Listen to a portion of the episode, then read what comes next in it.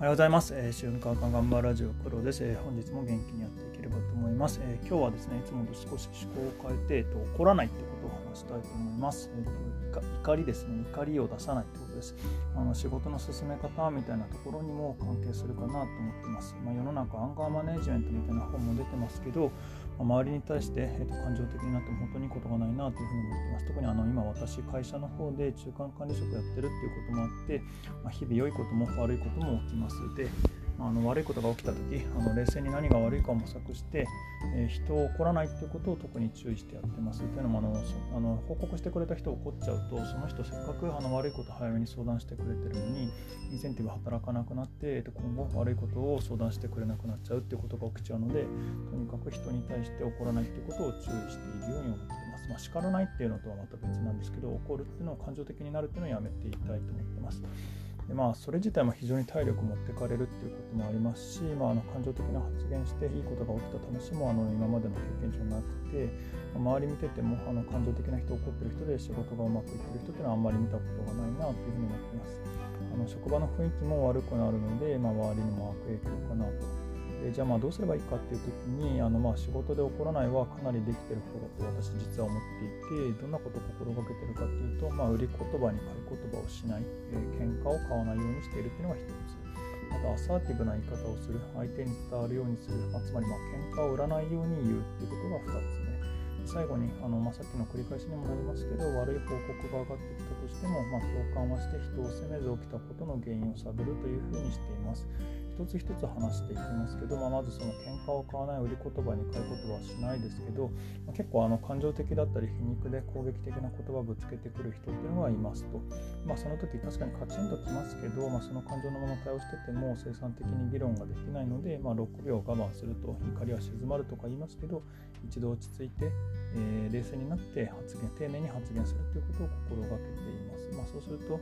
あの相手も肩透かしになるのか、まあ、そのまま、えー、生産的になるなと思ってることがあります。で逆に今度喧嘩を売らないですけれども、まあ、あの自分もあの気にしててもつい相手に気にされ発言してしまうということがあるので、まあ、なるべくそうならないように気分を害さないようにするということを心がけています。アサーティブという言葉がありますけど、まあ、ニュートラルに丁寧にフラットな言葉で伝えるようにするということをやってます。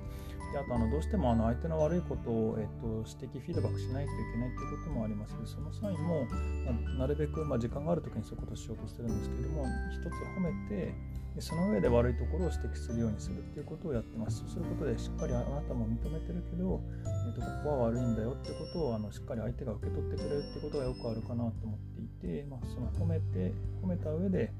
え、悪いところにフィードバックをする、まあ、そうすることで言葉が届くことっていうのはよくあるなというふうに思ってます。最後に悪い報告に起こらないっていうところですね。まあ、あの最初の事例でも通りなところでもありますけど、まあ、ミスした報告が起こってそうすると今度悪い報告が上がってこなくなってしまうというところがあったりしますし、まあ、そこで起こっても問題自体解決しないのでやはり、えー、と再発防止をどうすればいいかという原因追及と解決策を作るということに時間を割くべきだなというふうに思います。ただ、えっと、やはり同じミスが、えっと、2度3度繰り返された場合っていうのは、まあえっと、叱るフィードバックする必要があるなと思ってますけどその時もあの講習の場あの周りに人がいる場じゃなくて、まあ、個室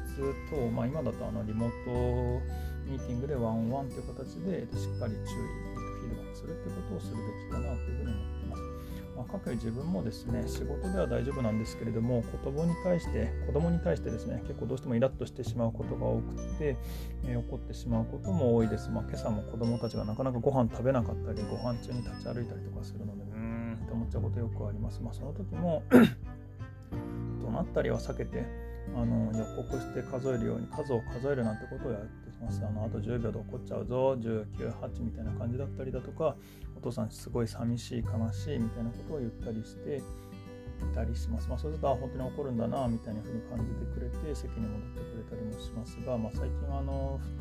子供たちも小1と小5だったりしてて、ちょっとこの言い方も通じなくなってきたので変えたいところですが、まあ、本当なんか何も言わないようにしたいっていうふうに思ってたりはしてます。あの子育ては本当に難しいですね。あのまあ、でもとっても可愛いので、まあ、できる限り怒らないようにして、えっと、頑張って子育てしていきたいなというふうに思っています。はい、まあ、というところで、あの今回はですね、怒らないっていう話でした。で、あの私はですね、あの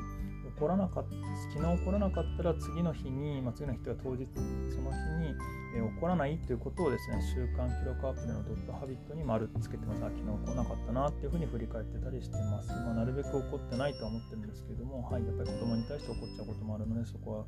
えー、気をつけていきたいと思います。というところで、まあ、自分の戒めも含めたお話でございました、えー、今後も頑張っていきたいと思います。そして今日も頑張っていきましょう。どうも黒でした。ありがとうございます。